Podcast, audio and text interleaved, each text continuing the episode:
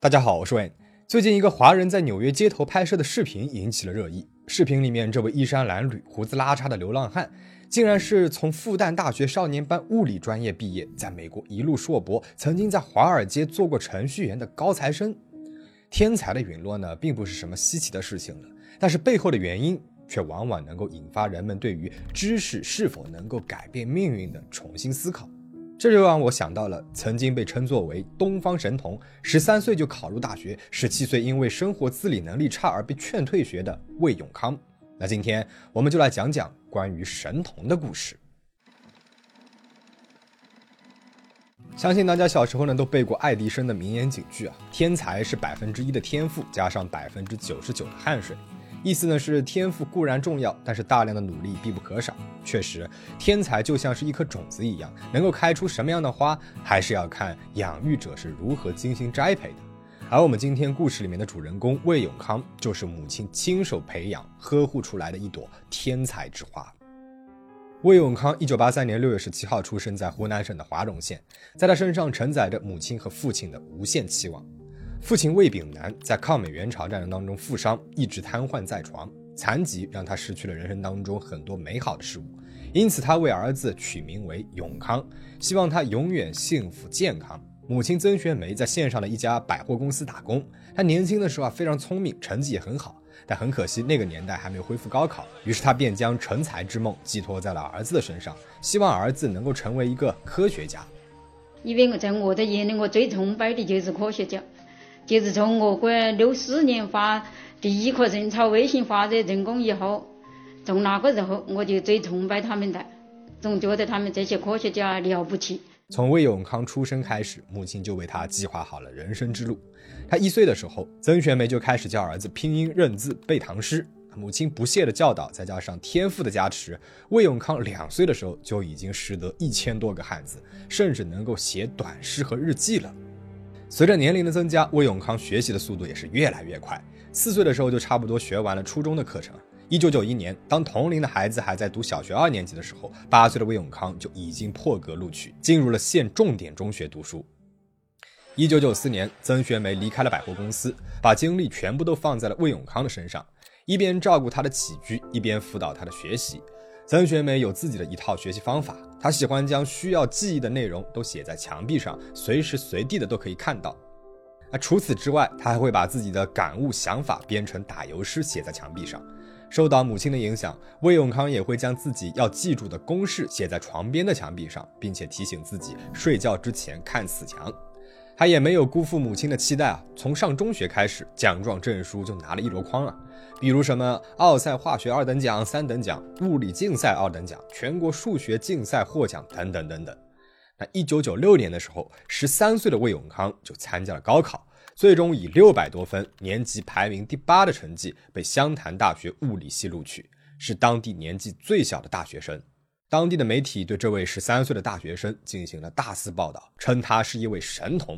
但哪怕是六百多的高分，在曾学梅的眼里，仍然是魏永康高考失利的结果。根据曾学梅的说法，高考时的魏永康正发着高烧，而他拔掉吊水的针头，也要坚持参加高考。如果不是带病考试，完全能够考七百分以上。其实魏永康最开始的理想呢是复旦大学。但湘潭大学开出的福利条件太好了，曾学梅无法放弃。最终，魏永康还是听从了母亲的意愿，选择了湘潭大学。由于魏永康的年纪太小了，还不能够照顾好自己的生活，湘潭大学校方就允许曾学梅陪读，还给他们分了一套一室一厅的住房，还安排曾学梅在学校打扫卫生，补贴家用。中学的难度和强度自然是无法和大学相提并论的。上了大学的魏永康必须要付出更多的时间和精力，但哪怕是天才，一天呢也只有二十四小时。如果要花更多的时间在学习知识上，就必须要放弃一些东西了，比如生活上的成长。曾学梅和儿子住在一起，给他洗衣服、洗脸、做饭、端饭，不让他做家务，只让他一心一意的学习。他觉得儿子那么聪明，洗衣服、做饭这种简单的事儿，以后学一学就会了。生活自理能力的缺乏，为魏永康之后的路埋下了巨大的隐患。除了生活上无法独立之外，魏永康的人际交往能力呢，也是个问题啊。由于经常要跳级，在学校里魏永康没有交到关系长久的朋友。啊，更糟糕的是，魏永康的同学一般都比他大很多。曾学梅表示，在中学啊，经常有同学要欺负魏永康，再加上魏永康从小大部分的时间都花在了学习上，玩乐和交际的机会也很少，导致他的性格是更加孤僻。尽管在湘潭大学时，比他大的同学们都比较照顾他，但是魏永康呢，却迟迟没能够养成和同龄人交往的技能。两千年五月份，十七岁的魏永康被中国科学院高能物理研究所录取为硕博连读研究生，又一次的迎来了人生的高光时刻。但是，随着魏永康走到人生的高峰，他成长道路上的一些隐患也在这个时候凸显出来了。在湘潭大学的时候，有母亲在身边陪读，而且呢没有离开熟悉的湖南，魏永康的生活还算是正常。但是中科院不允许曾学梅陪读了，意味着魏永康要第一次离开母亲的照顾，一个人到陌生的北京学习。而对于他来说，这可是个不小的挑战。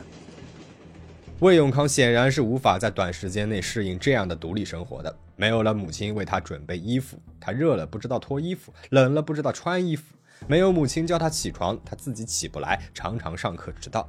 有一年的冬天，在气温零下的北京，他竟然穿着薄薄的单衣，踏着拖鞋去天安门走了一圈。啊，最严重的时候，他连考试都忘了参加，连毕业论文都忘了写，导致他失去了读博的机会，连硕士学位都没有拿到。二零零三年七月份，在中科院学习了三年的魏永康被学校劝退了。校方认为魏永康的生活自理能力实在是太差，而硕博的研究学习强调自主性，不只是单纯的跟着老师学知识、参加考试。你没有办法按照这个科研人员要求的那种方式去行事。那老师可能有些选题，希望他能做的，他又不能完成。结论是，魏永康的知识结构不适应中科院的研究模式，不适合继续在中科院读书了。曾学梅接到了通知之后，觉得天都塌下来了，哭了一夜。她怎么也想不明白，自己的教育到底是哪里出了问题。如果需要拿我的命换取永康的前途，我都我都愿意舍得。我可要我马上死，换取他的好前途，我都啥的我都舍得死。儿子曾经被他培养的那么的好，一路顺风顺水。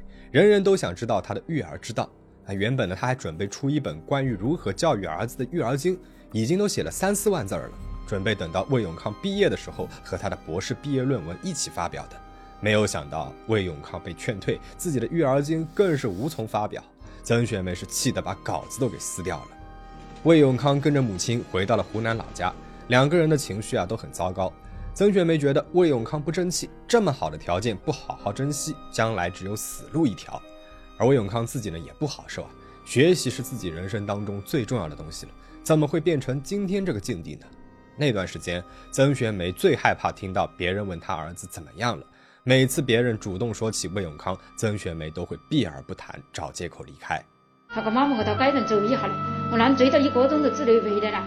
你还有个有什么你到街上去。我到街上去走人啊，问你你怎么回答呀？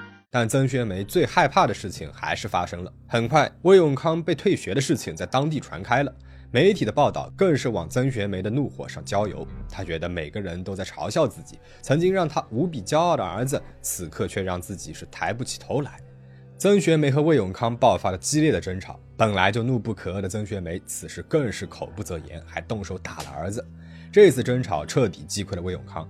他开始以离家出走的方式反抗母亲，最长的一次出走了三十九天，游遍了十六个省市，最终因为弄丢了钱，被警方给送回了家。从中科院退学后，随着魏永康的逐渐成长，曾学妹呢也很少再干预儿子的生活了。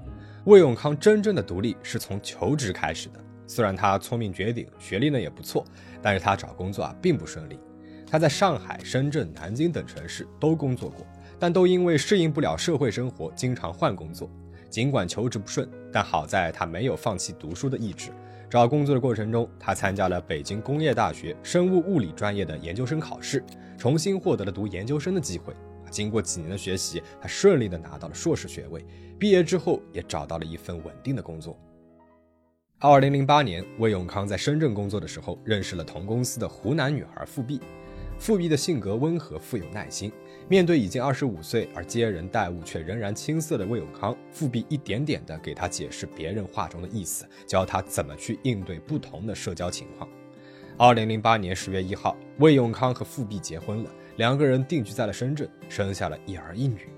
魏永康在富弼的帮助下，渐渐习惯了人情世故，他变得开朗了许多，和同事们呢也能够玩到一起去了。褪下了神童光环的魏永康，过上了普通人的生活。二零零九年，魏永康的父亲去世了，母亲也丧失了听力，视力也下降了很多。魏永康担心母亲一个人在老家生活不方便，就把他给接了过来，和妻子孩子一起住。看到乖巧的孙女孙子，曾学梅培养天才的野心又开始蠢蠢欲动了。他觉得自己从对儿子的教育上吸取了经验，这一次一定能够成功的将孙子辈培养成人人羡慕的奇才。于是他和富弼商量，自己教孩子们文化知识，富弼呢则教孩子们生活常识，生活学习两手抓，一定不会重蹈魏永康的覆辙。富弼他拒绝了，他没有把孩子培养成天才的执念，只希望孩子们能够幸福快乐的成长，享受正常的童年。富弼坚决反对，曾学梅呢也没有办法，但他还是跳脱不出培养神童的思维。面对天赋和学习速度都不如魏永康的孙女和孙子，他有的时候呢会忍不住说：“你们爸爸在你们这个年纪的时候就能够做这个做那个了。”每当这个时候，富弼呢都会让他打住，劝他不要将孩子们的童年和魏永康做比较。不是所有的父母都希望孩子成为天才，也不是所有的孩子都需要成为天才。离开了母亲的羽翼，魏永康原本有很广阔的天空可以飞翔，但是命运无常啊！好不容易找到了自己生活的魏永康，脚步呢却永远的停留在了三十八岁。二零二一年十一月九号，魏永康在吉林出差时突发疾病，在酒店过世。父亲魏炳南对儿子永远健康的美好祝愿，最终还是变成了一声遗憾的叹息。魏永康去世之后，曾学梅用手写的方式接受了媒体的采访。反观对儿子的教育，曾学梅呢并没有什么遗憾，她觉得自己没有包办魏永康的一切，更没有导致他缺乏生活自理能力。他只是像其他的父母一样给儿子做饭，想让儿子吃好点。因为担心儿子生活不能自理，影响学习，他陪读呢只是监督儿子而已。他表示将心比心，魏永康那么小。现在很多的孩子都读高中了，比爸爸妈妈都要高了，还不是去接送？为什么单单批评我呢？白发人送黑发人是一个母亲最痛苦的事情了。曾经作为一个下岗工人，她一边要照顾瘫痪在床的丈夫，一边呢还要培养年幼的儿子，将儿子从县城送到了北京，几十年如一日的坚持，仍然是值得人们敬佩的。因此，在这里呢，我们只讨论曾学梅的教育方式，至于她对魏永康的爱和付出。恐怕我们作为外人是没有资格质疑和批判的。魏永康不是第一个陨落的天才，也不是最后一个。从选择出家的北大数学天才柳智宇和第一神童宁波，到十岁就考上南方科技大学又快速休学的苏留意，从十四岁考上了沈阳工业大学却因为挂科被责令退学的王思涵，再到十六岁就读博士，如今啃老度日的张新阳。这些孩子小小年纪就达到了很多人一辈子也无法企及的高度，与生俱来的天赋本应该是上天的馈赠，却为何成为了他们人生当中的遗憾呢？从上述提到例子中，我们总结出来了两个共同点：第一，与学识不符的心智，导致他们很难料理好自己的人生，也很难适应复杂的人际交往。在心理学上，心智是指为了实现某种主观愿望而进行心理活动的能力，它和我们平时所说的学习能力呢是有所区别的。在课堂上，我们学会了一加一等于二，那也许还能够举一反三，知道一加二等于三，一加三等于四。但是生活不是做题啊，我们需要运用所有的知识和经验进行想象、假设、推理，然后采取行动。比如说，我们饿了，根据经验，我们知道吃东西呢就可以缓解饥饿。但是仅仅知道这一点呢是还不够的，我们还要知道去哪里可以找到东西吃，啊，可以去超市买，可以点外卖，可以自己做，可以请父母做。那面对这些选择，我们还要考虑每一种选择的利弊，从而做出最佳的决策。那我们提到的这些神童，面对的不仅仅是吃饭穿衣这种简单的选择。十三四岁的时候，在同龄的所有孩子还在异想天开、尽情做梦年纪。他们就要决定自己的专业，决定自己将来想要做什么。那，为了培养一个天才，父母和学校都要花费很多的时间和精力，所以这些孩子们往往没有反悔的机会，哪怕发现走的路不是自己喜欢的，也只能够硬着头皮走下去。而另外一方面，由于经常跳级，他们的同学一般呢都要比他们大好几岁，尤其是像魏永康、苏留义、张新阳这样十岁左右就上大学的孩子。他们同学有的都已经成年了，那他们还算是儿童。同学不和他们玩是小事儿，而在初高中遭到年纪大的学生欺负排挤，则是大事儿了。还在社会里面交朋友，可比在学校里面交朋友要难多了。他们上学时就错失了和同龄孩子交往的机会，越往后便越难应付人际交往。而第二点呢，就是父母等长辈的过度控制，导致了他们青春期的强烈反叛。而这种反叛意识又与缺乏的独立能力产生了矛盾啊。根据数据统计啊，女孩子的青春期一般十岁左右呢就开始了，而男孩子的青春期呢要在十二岁左右开始。经历青春期的孩子往往会产生独立意识，情绪比较丰富，开始对异性感到好奇。这些心理上的变化呢，需要良好的引导和教育来辅助。正常来说，十二岁的孩子们呢还在上小学啊，快的呢也才上初中。父母的管束、学校的规矩，都或多或少的让孩子们处于相对不自由的环境下。而我们所提到的这些神童，在进入大学的时候，正好刚刚开始了青春期，独立意识的觉醒，再加上周围同学成熟思想的影响，让他们开始对父母的控制产生了反感。正如张新阳曾经对父亲说过的一句话：“不能够既把我当成十三岁的孩子，又把我当成研究生来对待。”生活上的无微不至和学业上的苛刻要求，必然会导致孩子心理上的失衡。但是，当父母突然放开手之后，神童们呢又无法独立生活，因为独立啊是一个过程，需要自己去体会，自己去成长。他们在这一方面成长的太晚了，而环境的变化呢又太快了，因此我们提到的神童们到了大学之后，都渐渐的泯然众人矣。一是因为本身他们的同学啊都很优秀，二是因为无法解决独立意识与独立能力之间的差距。最终，超脱的人找到了自己新的热爱，而沉沦的人重回了平庸。他们都以各自的方式完成了对命运的反叛。看到这些神童的故事，有人可能就要提出疑问了：知识真的能够改变命运吗？我认为答案是肯定的。知识是我们认识世界、探索世界的基础。没有知识，我们寸步难行。